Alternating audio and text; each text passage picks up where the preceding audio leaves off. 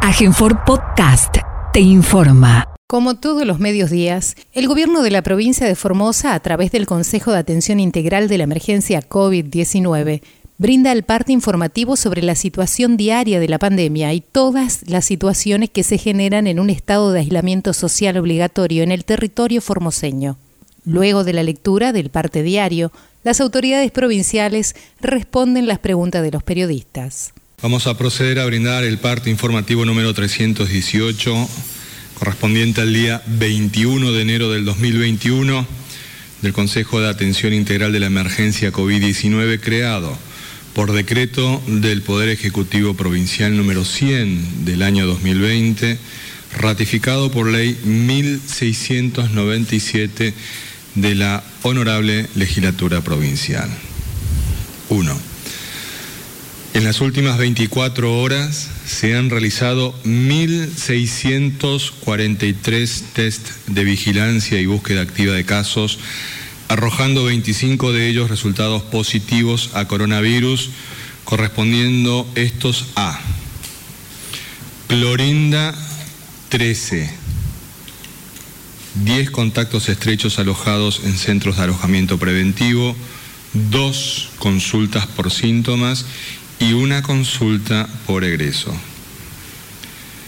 Ingeniero Juárez, 6. Todos contactos estrechos alojados en centros de alojamiento preventivo. Los chiriguanos, 2. Todos por búsqueda activa de casos en terreno.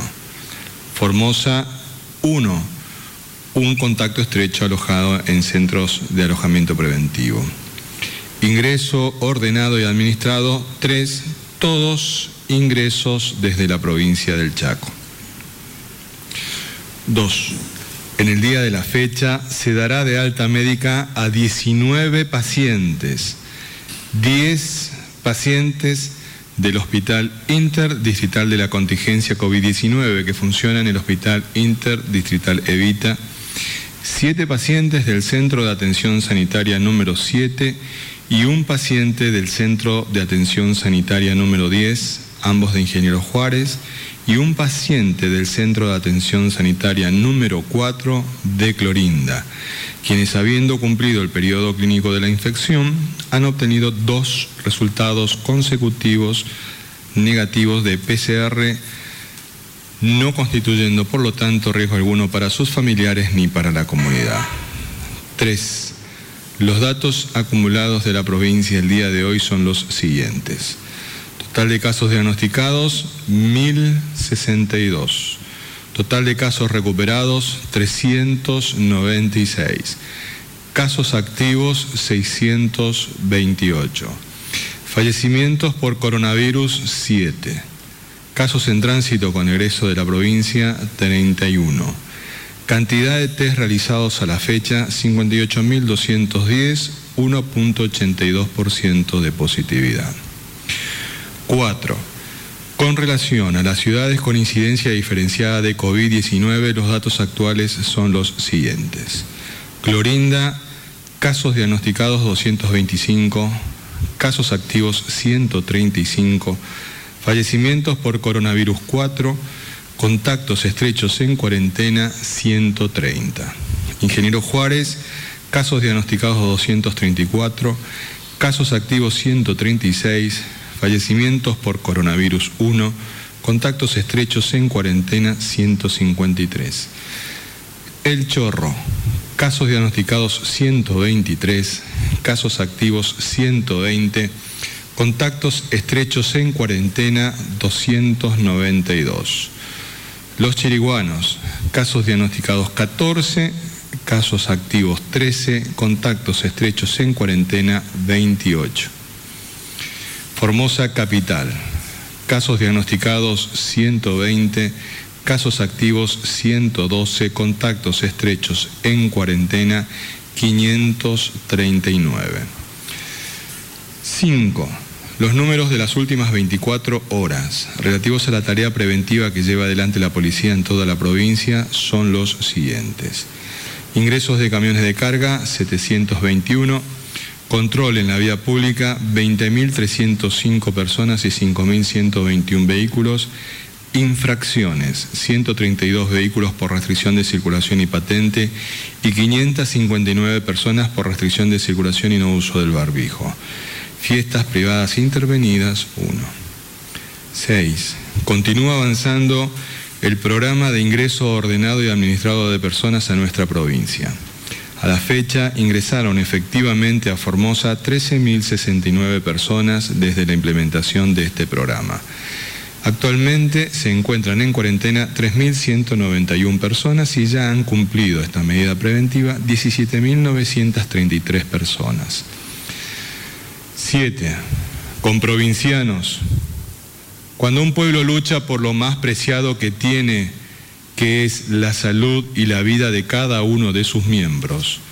Es obligación de los dirigentes de cualquier ámbito, especialmente en político, ponerse a la cabeza de ese esfuerzo colectivo. Por ello, desde este Consejo de Atención Integral de la Emergencia COVID-19, repudiamos las operaciones políticas, mediáticas y judiciales de dirigentes de la oposición que, apelando a mentiras y a un profundo menosprecio al pueblo formoseño, buscan provecho personal y rédito político mientras se trabaja denodadamente para evitar contagios y salvar vidas frente a la pandemia. La mezquindad de su actitud solo es comparable con lo insólito de criticar desde la ciudad autónoma de Buenos Aires a la estrategia sanitaria que desde el inicio de la pandemia ha demostrado ser la más efectiva del país. Nos referimos a la estrategia que estamos implementando juntos, pueblo y gobierno, en la provincia de Formosa. La única verdad es la realidad y desde esta certeza seguiremos trabajando firmemente como pueblo unido, organizado y solidario para proteger a todos y cada uno de los formoseños y formoseñas. No bajemos. Muy bien, muy buenos días a todos. Pasaremos a informar la situación de esta enfermedad en el mundo, en el país, en nuestra región y por supuesto lo que pasa en nuestra provincia fundamentalmente. Podemos observar en esta placa cómo 96 millones 987.746 personas ya han sido afectadas por esta enfermedad en todo el mundo, mientras que 2.078.234 personas ya han fallecido por esta enfermedad. En nuestro país, 1.831.681 personas han sido afectadas por esta enfermedad hasta la fecha, mientras que 46.216 personas han fallecido. El 82.2% de estos pacientes ya han sido recuperados de la enfermedad. Acá podemos observar en lo que pasa en algunos países del mundo, por ejemplo en Italia, que tenemos que 2.414.166 personas han sido ya afectadas por la enfermedad, mientras que el número de fallecidos en Italia es de 83.681 personas. Pero este país, Italia, iniciará acciones legales en contra de la firma estadounidense Pfizer por el retraso en la entrega de vacunas contra el coronavirus y la consecuente demora en su inmunización. En Rusia tenemos que 3.655.839 personas han sido afectadas por la enfermedad, mientras que el número de fallecidos es de 67.832 personas. El gobierno de Rusia planea administrar la vacuna Sputnik V contra el coronavirus a casi 70 millones de personas, a mitad de su población, para junio de este año. En Chile, vemos que 680.740 personas han sido afectadas por la enfermedad, mientras que 17.594 personas ya han fallecido. En este país, en Chile, en votación dividida, con 10 votos a favor y 2 en contra y una abstención, el Instituto de Salud Pública de Chile aprobó la aplicación de emergencia de la vacuna china Sinovac para adultos mayores de 60 años. En el Reino Unido, 3.505.754 personas han sido afectadas por la enfermedad, mientras que 93.290 personas ya han fallecido. Hay un ambicioso programa de vacunación del gobierno de Boris Johnson, clave para contener el desborde de la capacidad hospitalaria del Reino Unido. Pero está en peligro este programa por los problemas de suministro de la Pfizer BioNTech. El número de vacunados este lunes cayó por tercer día consecutivo. En nuestra región podemos observar que el Paraguay tiene 124.447 personas afectadas por la enfermedad, mientras que 2.556 personas ya han fallecido por la misma. En la provincia del Chaco, el número de personas afectadas por coronavirus es de 29.042 personas, mientras que las personas fallecidas por esta enfermedad son 766 personas en la provincia del Chaco. En Salta, lindante al oeste con nuestra provincia, podemos observar que 23.229 personas han sido afectadas por la enfermedad, mientras que el número de fallecidos en la provincia de Salta ya asciende a 1.047 personas. En la ciudad de Buenos Aires, 6.133 personas han fallecido por la enfermedad y tiene 1.994 muertes por millón de habitantes la ciudad de Buenos Aires, la más alta del país, y 1.019 muertes por millón de habitantes es el promedio total del país. En Formosa, con siete fallecidos, tenemos 10.9 fallecimientos por millón de habitantes. Es el mejor resultado en esta pandemia en todo el país. Acá podemos observar como Hugo Pisi, un infectólogo muy reconocido, ha dicho, vamos a tener que extremar todos los recaudos. El Ministerio de Salud anunció en un nuevo reporte que fueron confirmados más de 8.000 casos nuevos de COVID-19 y la ocupación de camas en el AMBA ronda el 59.1%. Esto es muy importante porque las palabras exactas de Hugo Pisi fue, vamos a tener que extremar todos los recaudos y adherir a todas las medidas sanitarias, porque hasta ahora es lo único que nos ha protegido. En medio de la pandemia, una noticia que también salió en el orden nacional, en varios medios nacionales, y que dice, en medio de la pandemia Formosa se destaca por su desempeño económico. Acá podemos observar que más de 1.479 millones de pesos fueron destinados para este, el apoyo financiero a las pymes, monotributistas y autónomos.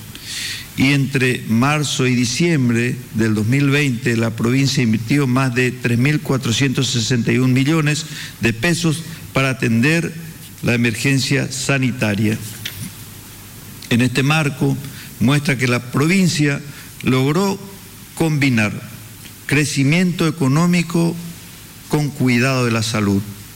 De esta manera se impulsó el apoyo financiero entregado a las pymes, monotributistas y autónomos formoseños, como podemos observar en la imagen, logrando resultados positivos que la posicionan como la gran ganadora de la economía a nivel nacional, destacándose por su desempeño económico, donde el apoyo a las pymes fue continuo desde que comenzó la pandemia y que cuando las líneas dispuestas por el gobierno nacional comenzaron a reducirse, el Banco de Formosa apoyó con líneas propias a las pymes formoseñas.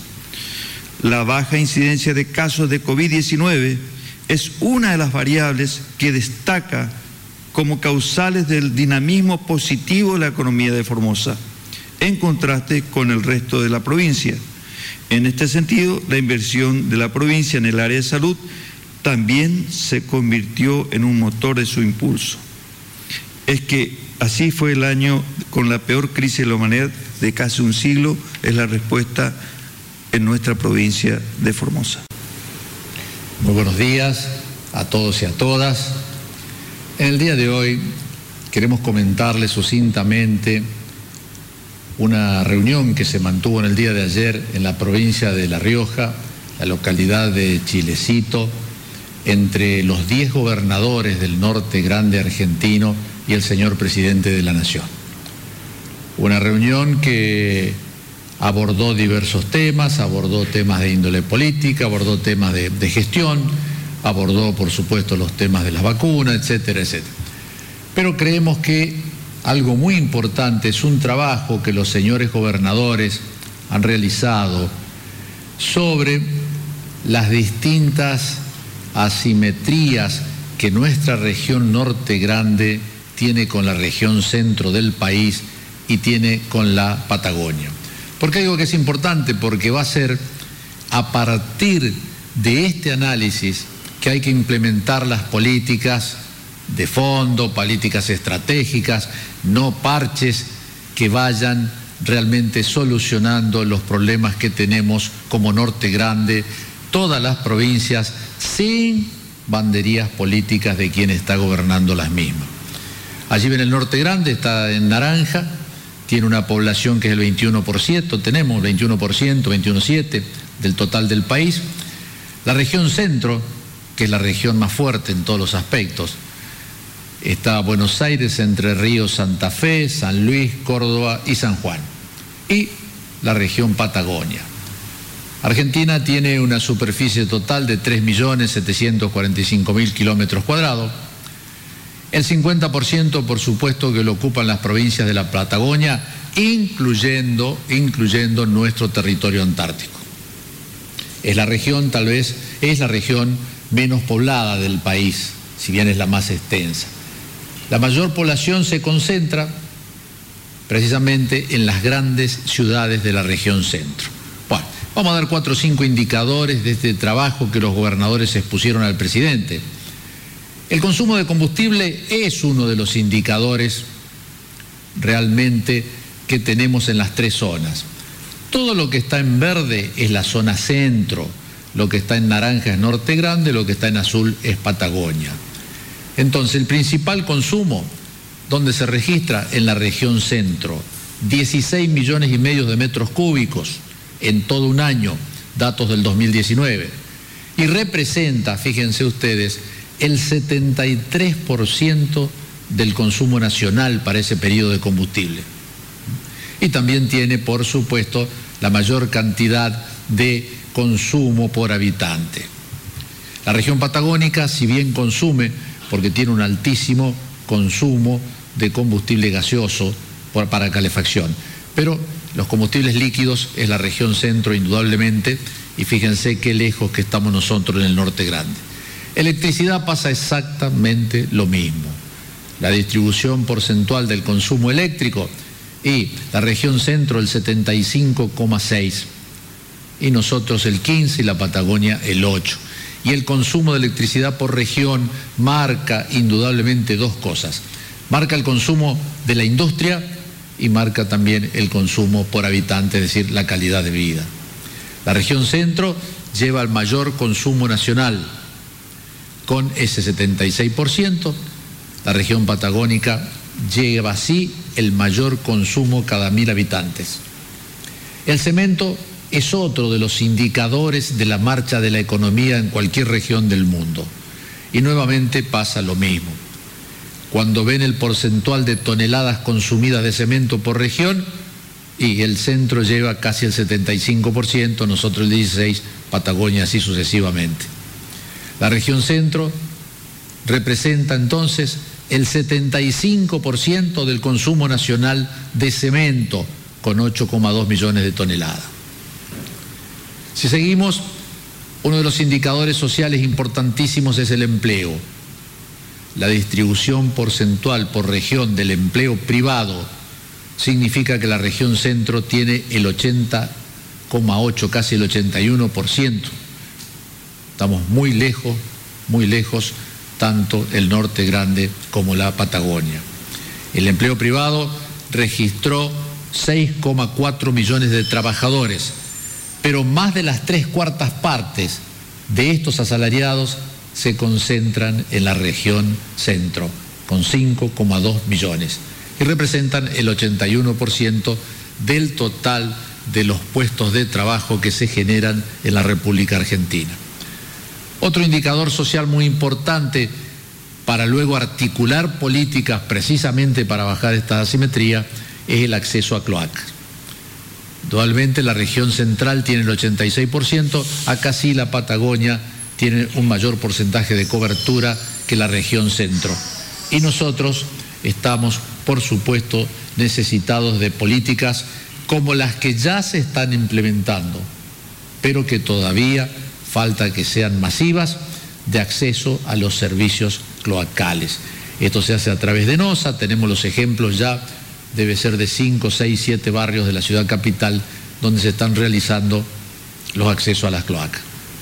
Bueno, esos indicadores entonces son los que van a permitir articular las políticas en conjunto que los gobernadores le solicitaron al señor presidente de la Nación. Necesitamos desarrollar económicamente el norte argentino, el presidente dijo que es la hora del norte, entonces necesitamos combustibles a precios diferenciados, no el combustible más caro del país, necesitamos electricidad a precios diferenciados, necesitamos también cuestiones impositivas y crediticias, es decir, necesitamos políticas diferenciadas para el desarrollo económico. Y necesitamos intensamente políticas activas para mejorar la calidad de vida de nuestros conciudadanos.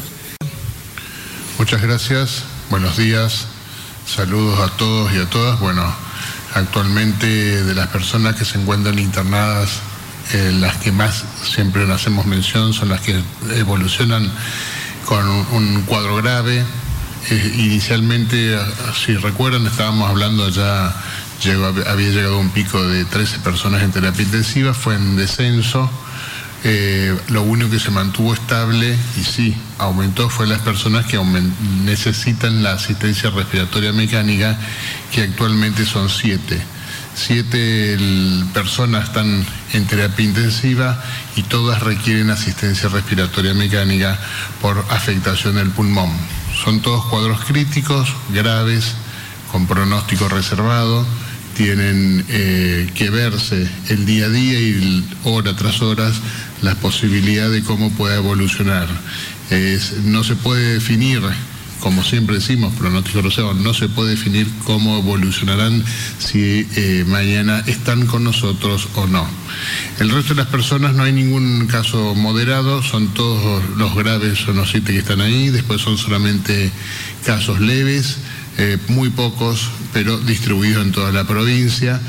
Eh, ninguno está con una complicación que nos requiera otra atención. El resto de los lugares donde se, están haciendo el seguimiento de estas personas están controlando todos los centros de atención sanitaria sin eh, inconvenientes, bajo tratamiento, se le aporta los medicamentos para las otras patologías que puedan llegar a tener o alguna otra comorbilidad que puedan llegar a tener, se les aporta.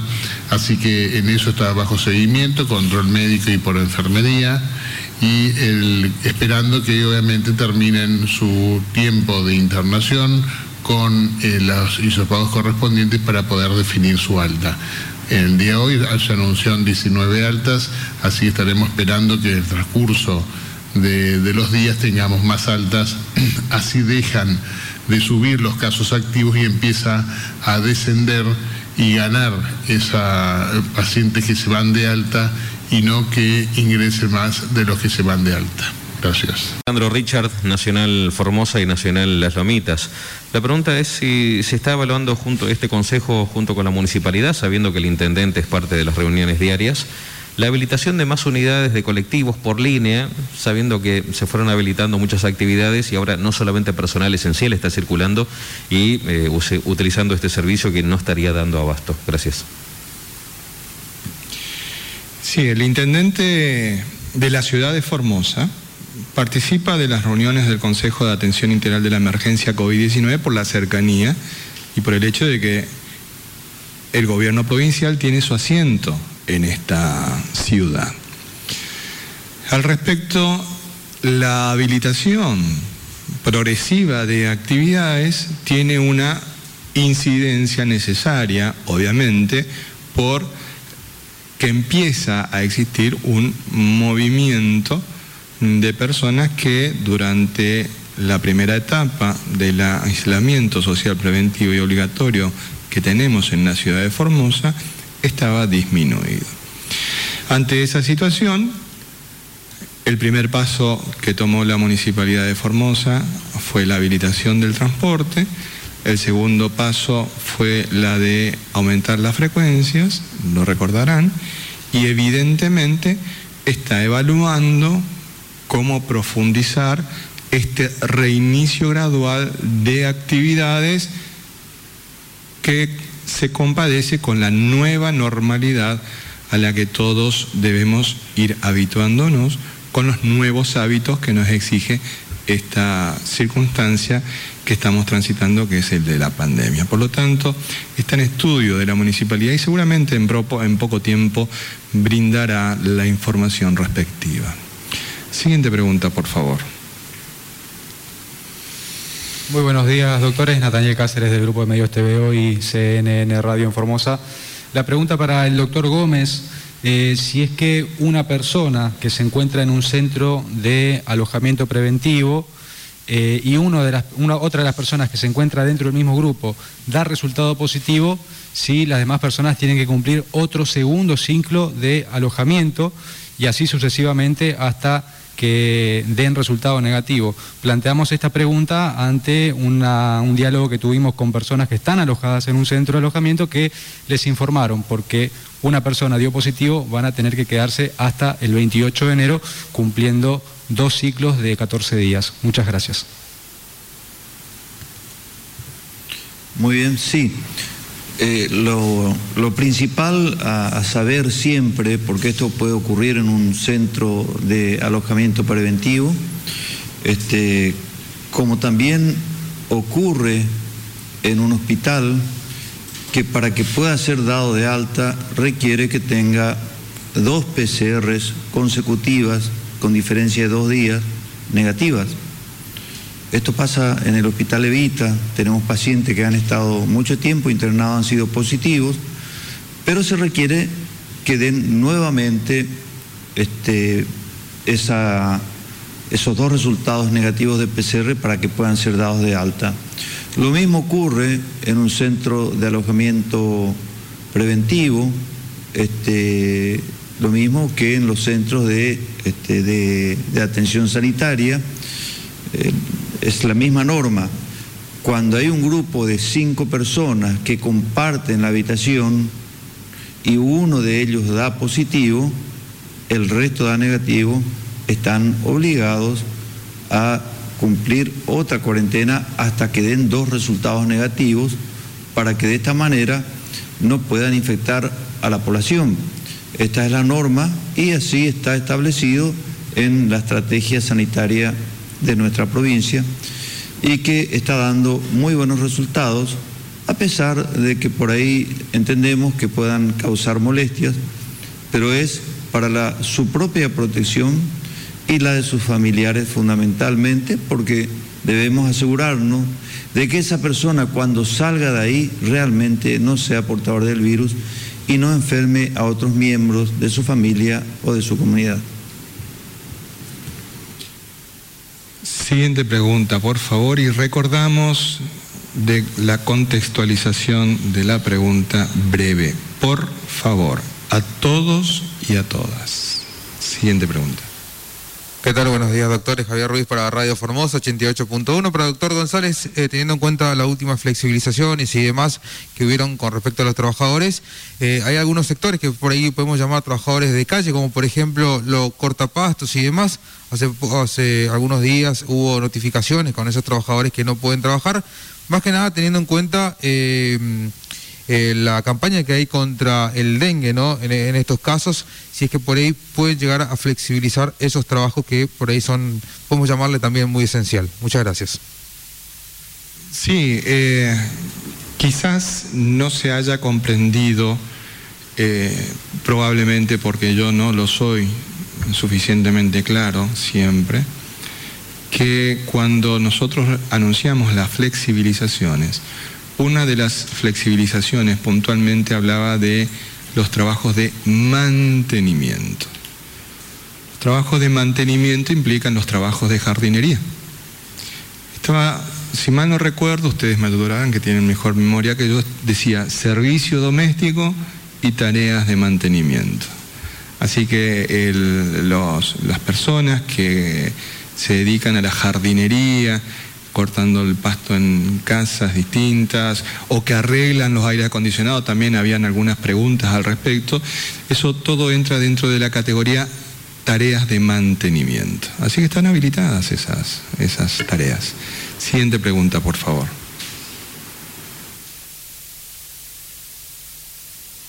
Buenos días para todos. Alicia Lucena para la informativa. Ministro Ibáñez. Bueno, hace un rato veíamos un cartel bastante amplio donde dice que Formosa se desempeña eh, por su estado económico, por la situación económica, en algunas cuestiones en que han aplicado una cantidad importante de dinero en materia de salud. Ahora bien, ahora hay gente que todavía cree que esta cuestión de pandemia, estos casos positivos que se dan, es una cuestión de negocios quién gana y quién pierde si esto es así realmente. ¿Cuándo fue la última vez que la provincia de Formosa recibió dinero en cuestiones de salud por parte del Estado Nacional? Si fue así, ¿de cuánto? Gracias. Creo que a lo que hizo referencia el ministro Gómez es a un informe que se publicó en todos lados, inclusive en la televisión, noches atrás lo pasaba Berkovich en C5N. Son unos dibujos del mapa de la República Argentina en colores, semáforo rojo, verde y amarillo. Él puso como particularidades que uno de los, el primero creo de los dibujos del contorno de la República y el contorno de las provincias era anterior a la pandemia. Entonces el semáforo allí pintaba varias provincias con actividad económica distinta. Después puso uno de los mapas, digamos esto, de esto de contornos, del mes de abril del año pasado y toda la Argentina era de color rojo. Y luego puso un mapa posterior a la pandemia, sí, no posterior a la pandemia, sino posterior al cierre total de la economía, y ahí empezaban a aparecer en verde algunas provincias, sobre todo del NEA, y en un verde más intenso Misiones y Formosa. Esos son datos de la FIP de facturación de facturación, es decir, de ventas. Y una de las explicaciones que daban allí era que esas dos provincias precisamente eran las que tenían menor cantidad de contagio, menor cantidad de fallecidos. Y decía también que una de las circunstancias que ayudaron a nuestra provincia y a Misiones a tener una facturación eh, superior a las demás era el cierre total de las fronteras, es decir, que no podías ir normalmente a comprar cuestiones a la República del Paraguay, señalaba el caso del puente que une a Posadas con Encarnación, que al estar cerrado indudablemente se compraba todo en Posadas y señalaba también lo mismo para la provincia de Formosa. Así que bueno, ese es un tema de, mm, digamos, de análisis que se ha hecho a partir de datos de la FIP. No, no lo generamos nosotros, no lo creamos nosotros. Ese es un tema. El otro tema es que también nos han eh, sacado como noticia que algún, en algún escrito de los presentados judicialmente, repito que no los tenemos, no puedo hablar de escritos que no conozco, hablaban de, una de un supuesto envío de fondos por cada uno de los pacientes que tenemos internados, envío de fondos por distintos tipos de prestaciones médicas que hacía la provincia y que había un organismo nacional que retribuía estas prestaciones, retribuía este, esto de tener eh, pacientes enfermos en el hospital, por lo tanto este era un gran negocio para la provincia de Formosa. Bueno, yo quiero desmentir totalmente ningún organismo nacional, creo que hablaba de superintendencia, algo así, nos remitió jamás un peso para atender a nuestros comprovincianos enfermos, ojalá lo hicieran si corresponde, ¿no? Así que eso es totalmente falso en ese sentido. Nosotros de ese organismo en particular que se menciona allí con cifras y, montos que recibiríamos por los enfermos, repito, eh, dándonos a, nosotros como que estamos haciendo un negocio muy grande y que cuanto más pacientes tengamos y mejor. No, repito, eso es totalmente falso, no hemos recibido un solo peso de ese organismo nacional por la atención en particular de los enfermos de COVID. Gracias, doctor. Antes de pasar a la siguiente pregunta, queremos transmitirle a, una de las personas que está siguiendo esta transmisión, son miles, la verdad es que son miles formoseños y formoseñas que siguen esta transmisión por las distintas redes, eh, por las distintas plataformas de comunicación. Hay un señor que se llama Joaquín Ferreira, Ferreira con Y, por cierto, y dice, che, por suerte le pagan a personas que saben leer los del gobierno, esas son las preguntas que reparte González en la entrada. Señor Ferreira, por favor, no le falte el respeto a los periodistas que asisten a esta conferencia de prensa. Por favor, respetemos esta situación. Los periodistas que vienen acá tienen absoluta libertad y le consta a todos para contestar, para preguntar lo que quieren preguntar. Inclusive a aquellos que no nos quieren. A quienes también le pedimos a todos y a todas que limiten sus introducciones. Por eso, señor Ferreira, está equivocado. Acá no se guiona ninguna pregunta. Siguiente pregunta, por favor. Buenos días, Romina Chaparro para la Pacho Canal 11. Bien, quería dejar en claro que nadie nos pasa la pregunta, ni al ministro González, ni nadie. Somos totalmente libres de preguntar acá. La pregunta para el licenciado Cremis. En el día de ayer, eh, eh, profesionales de psicología pintaron en el patio del cincuentenario No hay salud sin salud mental. ¿Qué representa esto, licenciado? Gracias. Como, como se viene resaltando, desde aquí el gobierno de la provincia de Formosa aborda de manera integral todo lo que tiene que ver con la atención de las personas que están atravesando por eh, esta enfermedad o, están en alguno de los centros de alojamiento preventivo. Y exactamente esa frase, que es una frase no inventada por nosotros, sino que es una un, lema planteado por la Organización Mundial de la Salud justamente para resaltar la importancia del componente, ¿no es cierto?, de la salud mental dentro de lo que es la salud general de las personas y de una comunidad. Así es que, como nos recordaba el doctor González en una vez anterior, esto es algo que está plasmado en la Constitución de la provincia de Formosa, en el artículo 80, donde se plantea la salud como un estado de bienestar biopsicosocial y espiritual. Es decir, se atiende a la integralidad este, y la salud no es solamente curar a los enfermos, sino eh, mejorar la calidad de vida de la población.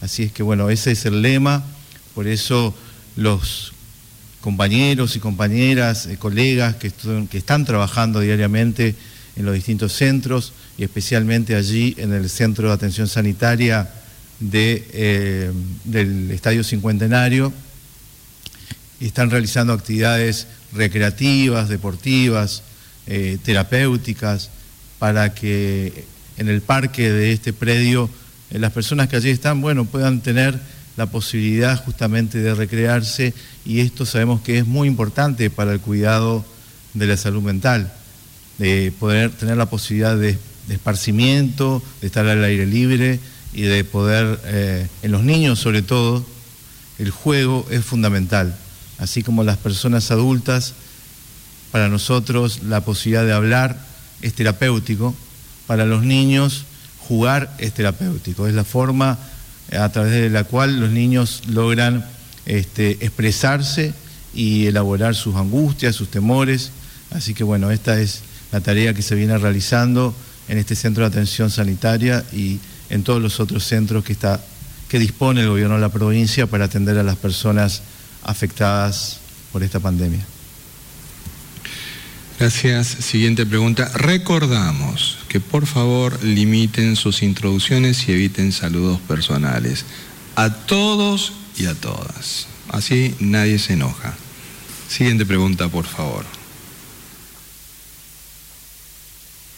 Buenos días a todos y todas. Gladys Torres para Telediario Formosa Diamantes. Bien, para todos ustedes, muchas gracias por estar allí en plataforma. Y la pregunta es un poco para eh, quien corresponda, ¿no? Eh, este domingo se larga una marcha de la oposición en reclamo de, no sé, un montón de cosas y entre ellos tenemos una problemática este, bueno, que viene desde Buenos Aires, una presentación. Eh, nosotros, generalmente como formoseños, eh, todos acatamos, digamos, las disposiciones que se están dando eh, con la ley por la pandemia. Es decir, si nosotros vamos a la plaza fuera de los horarios, viene la policía, te lleva. nos preguntamos simplemente qué pasa con estas personas que hacen marchas, que convocan a juntadas y bueno, eh, si la ley es para todos o a ellos no los va a tocar. Es una consulta porque realmente a veces no podemos caminar ni fuera de horario porque ya la policía nos lleva a todos. Les digo yo que he ido presa dos veces, eh, a veces tengo que correr, subir a los árboles para que la policía no me vea. Así que muchísimas gracias. Bien, gracias. No se enojen, vamos a empezar a limitar las introducciones extensas. Una vez que tenemos el marco de la pregunta, avanzamos, por favor. La situación, eh, ya el otro día plantearon exactamente lo mismo con esta, con esta cuestión respecto de una marcha que se quiso hacer, no me acuerdo qué día. Y permanentemente desde los sectores interesados hablan de que nosotros permitimos la marcha del 17 de noviembre, que es el Día de la Militancia Peronista. Pero esas personas que plantean eso ofuscadamente tienen evidentemente una memoria selectiva, porque omiten de que la marcha del 17 de noviembre fue precedida de muchas otras manifestaciones no tan numerosas porque no siempre juntan mucha gente, de los famosos banderazos que hicieron en distintas fechas. Distintas fechas, banderazos que respondían en ese momento a una estrategia nacional de un determinado sector político. Asimismo, omitían sistemáticamente las movilizaciones y marchas y reuniones y eh, expresiones populares que se originaron en relación a la discusión en el Congreso de la Nación respecto de la ley de la interrupción legal del embarazo. hubieron marchas y manifestaciones tanto de los sectores que estaban a favor de las dos vidas como aquellos sectores que estaban a favor de la interrupción, de la aprobación de la ley de la interrupción eh, legal del embarazo, es decir, celestes y verdes. Pero sin embargo estos sectores simplemente se limitaban a acordarse de la del 17 de noviembre, cosa que agradecemos mucho y nos ponen muy contentos. Ahora bien, la situación epidemiológica es otra en este momento, es otra. Cuando hablábamos de esas marchas estábamos en una situación del distanciamiento social preventivo y obligatorio, que es otra situación epidemiológica diferente a la que tenemos en el día de hoy.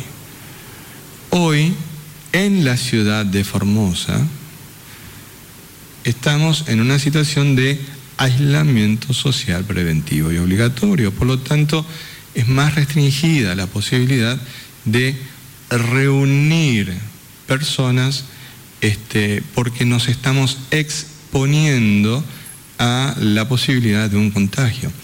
Todos estos días venimos señalando de que probablemente muchos de nosotros quizás seamos portadores de virus asintomáticos y que sin que nos enteremos aún estamos contagiando a otros.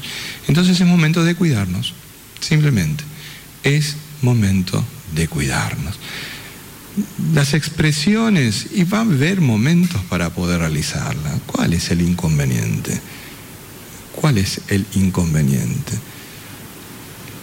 De hecho, el otro día hicieron algo por el estilo, organizado, según la concejal de la capital, por la Unión Cívica Radical. Y según otros sectores, por otro sector. Pero bueno, eso ya no es un problema de quien lo organiza. Lo hicieron. Así que es un momento de cuidarnos. Es un momento de cuidarnos. Y en ese sentido me permito destacar una vez más el compromiso de la policía de la provincia en ayudarnos a cumplir con las medidas sanitarias que tenemos que asumir todos con responsabilidad individual para alcanzar la responsabilidad comunitaria de que debemos cumplirlas a rajatabla para poder cuidar la salud propia, cuidar la salud de quienes amamos y cuidar a la salud de toda la comunidad. Siguiente pregunta, por favor.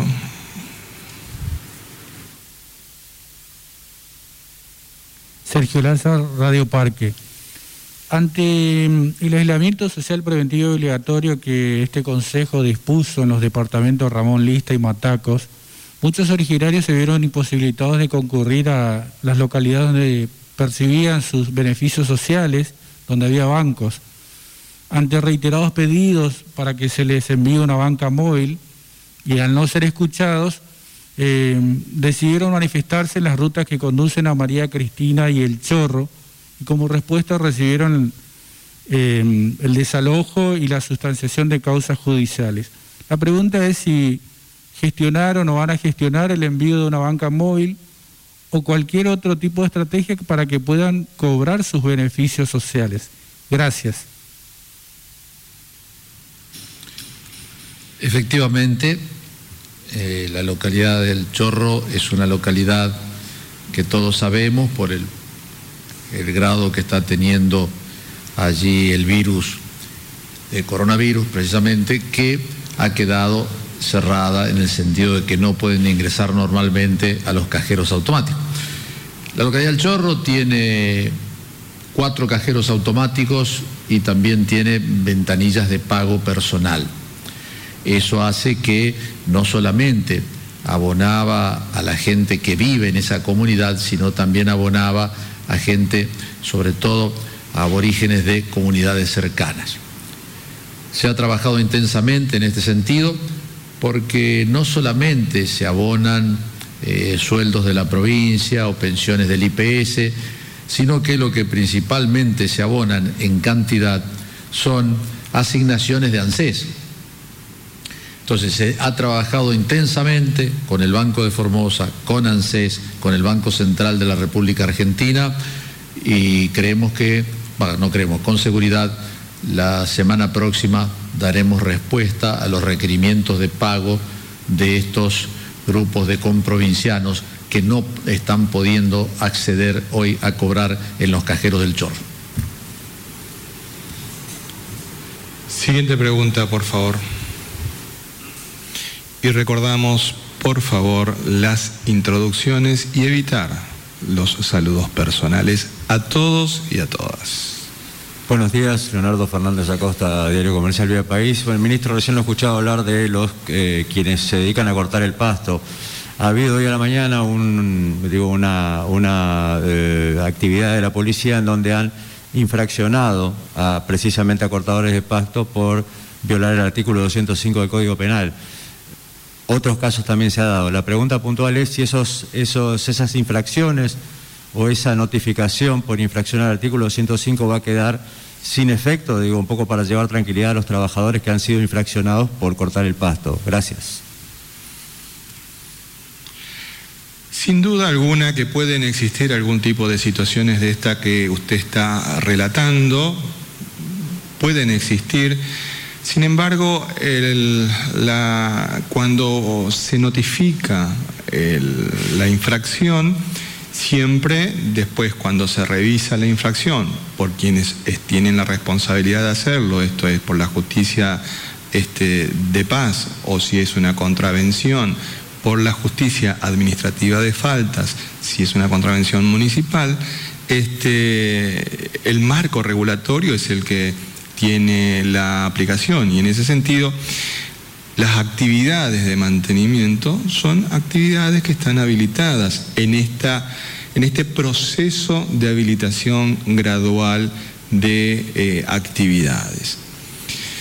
¿Qué es lo que nosotros tenemos que tener en cuenta en esta, en esta cuestión?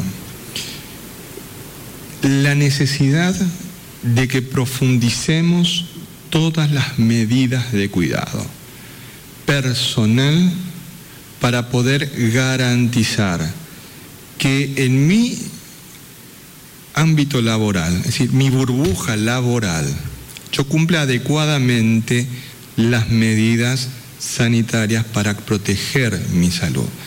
Porque muchas veces tenemos la, vaga este, idea de que me cuido en todo momento y sabemos que eso no es cierto.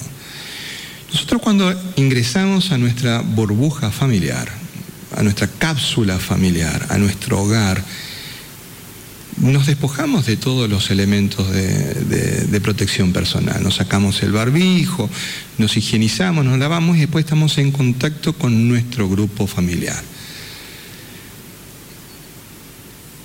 Y en el ámbito ese, el de la familia, el que debemos cuidar con mucho esmero de cualquier agente externo, de cualquier agente externo.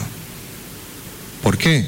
Y porque estamos conviviendo con quienes amamos y fundamentalmente con nuestros hijos e hijas.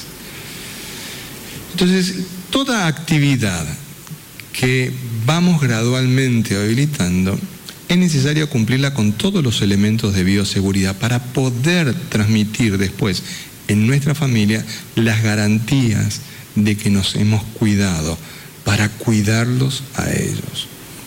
Porque si no se, puede dar, dar lugar a confusiones.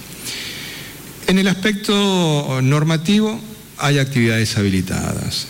Las que hizo referencia el periodista de las personas dedicadas al mantenimiento hogareño, eh, corte de pasto, arreglos este, eléctricos, eh, arreglos de aire acondicionado, eh, las situaciones de plomería que tenés que llamar, no es una cuestión de construcción, es una eh, es resolución de una cuestión específica, de un arreglo, es propio del mantenimiento de las casas, de los negocios, de los de distintos aspectos, están habilitadas están habilitadas. Por eso cualquier situación que se produce de estas características requiere dos aspectos. Por un lado, el compromiso y, eh, y, reivindicar el compromiso que tienen nuestros efectivos de la policía de la provincia que ponen celo en el trabajo, por un lado, y por el otro lado también el compromiso de aquellos que cumplen este tipo de tareas en cuidar su salud con todos los elementos de este, bioseguridad eh, pertinentes para poder llevar seguridad y tranquilidad a nuestra casa. En definitiva, todos estamos exactamente en la misma sintonía. ¿Cuál es esta sintonía? Cuidar la vida y la salud de todos y de todas, en particular y en especial la de quienes amamos en nuestros hogares. Siguiente pregunta, por favor. ¿Qué tal? Buenos días. Ariel Gay para C3 Noticias. Eh, la consulta tiene que ver con esto que se conoció a través de los medios, que es un proyecto de ley eh, diseñado por algunos eh, diputados nacionales para pedir la intervención federal de Formosa. Queremos saber si esto tomó, si tienen conocimiento, si tomó estado parlamentario o en qué estado está. Muchas gracias. Muchas gracias. Si tomó estado parlamentario o no, la verdad que no sé. Pero es, es, muy interesante el tema. Yo creo para que reflexionemos juntos acerca del pedido de intervención a nuestra provincia. El proyecto pide la intervención del Poder eh, Ejecutivo y del Poder Judicial y la destitución del gobernador y el vicegobernador que han sido electos por el voto popular. Pero más allá de que lo pide el bloque de la coalición cívica, más allá de las firmas de los dos miembros de la coalición cívica, una de ellas es una diputada muy conocida mediáticamente porque propiciaba, este, la toma de dióxido de cloro. Salió en todos los medios, está la foto de ella. Más allá de eso, este, ellos están cumpliendo indudablemente una directiva política de la líder de ese grupo, que días anteriores ya había manifestado que iba a solicitar la intervención de la provincia y que nos iba a denunciar ante organismos internacionales de derechos humanos. Claro, ella no, no está en el Congreso, por lo tanto tiene que instruir a la gente de su, de su partido político. Ahora, no está en el Congreso porque esta señora eh, renunció a su banca. Tenía cuatro años, a los dos años aproximadamente, dos años en los cuales casi no iba al Congreso, pero decía que no iba porque ella iba únicamente cuando se trataban temas que le parecía importante. Es una actitud muy rara, ¿no? Pero los medios tienen una cobertura muy grande, los medios hegemónicos. Si otro diputado nacional, cualquiera, ¿eh? de la oposición o oficialista, hubiera dicho, no, yo voy a ir a las sesiones cuando yo considere que es importante, hubiera sido todo un descalabro. Pero esta líder de la oposición eh, tiene historia política y tiene historia política con dichos y actitudes ante los medios que le permiten siempre estar en el candelero político. Últimamente dijo que habló con el virus y que le dijo que en el mes de abril se va. Ojalá haya podido hablar, ¿no? Pero me parece medio raro que haya, hablado, haya podido hablar con el virus. Pero después también tiene este, actitudes políticamente muy delicadas y que repudiamos totalmente. A mí me han quedado en la memoria dos actitudes de ella. O sea, pedir la intervención o no, está en su derecho, no hay causa, no hay ningún problema. Pero recuerdo dos hechos graves, delicados, y que los medios que la cubren lo dejaron pasar por alto. Primero, recuerdo cuando echó un manto de sospecha sobre la muerte de Néstor Kirchner no recuerdo muy bien qué dijo, pero dijo algo del tamaño del féretro.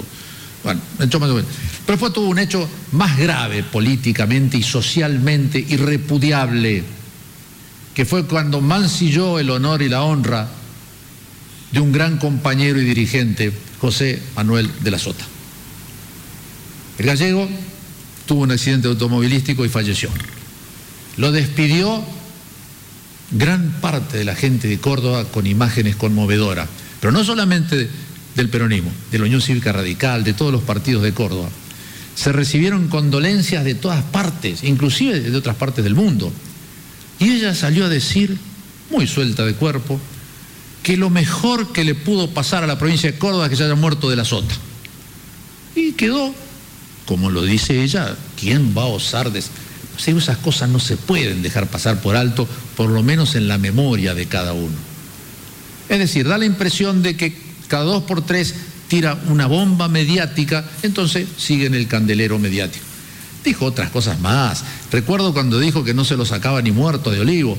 No, que se quede tranquila que la sacaron con los votos. Lo sacaron de otra forma. Entonces, hoy es ella quien propicia la intervención de nuestra provincia sin motivo alguno y yo le recomendaría a sus socios locales, a quienes le dieron la información y la letra para que ella hiciera todo este circo, que por favor lean la nota de Daniel Barcesat. El doctor Barcesat es un conocido jurista, un hombre muy conocido en los medios, habla mucho. Bueno, la nota que hace es lapidaria. Es titular de cátedra, creo que también fue, sí, fue convencional constituyente. Estamos hablando de una persona de prestigio intelectual en la República Argentina. Le sacó una nota que es lapidaria. Después de esa nota, creo que hay muy poco que decir con respecto a este tema de quien propició la intervención de nuestra provincia que no tiene pie ni cabeza. Gracias, doctor. Atento la, las inquietudes que nos están planteando distintas personas en las plataformas de comunicación. Mañana vamos a volver a traer en la conferencia de prensa el listado de las actividades habilitadas. Porque entre ellas también quiero contarle ahí a una señora que nos ha escrito de que la pesca comercial está habilitada.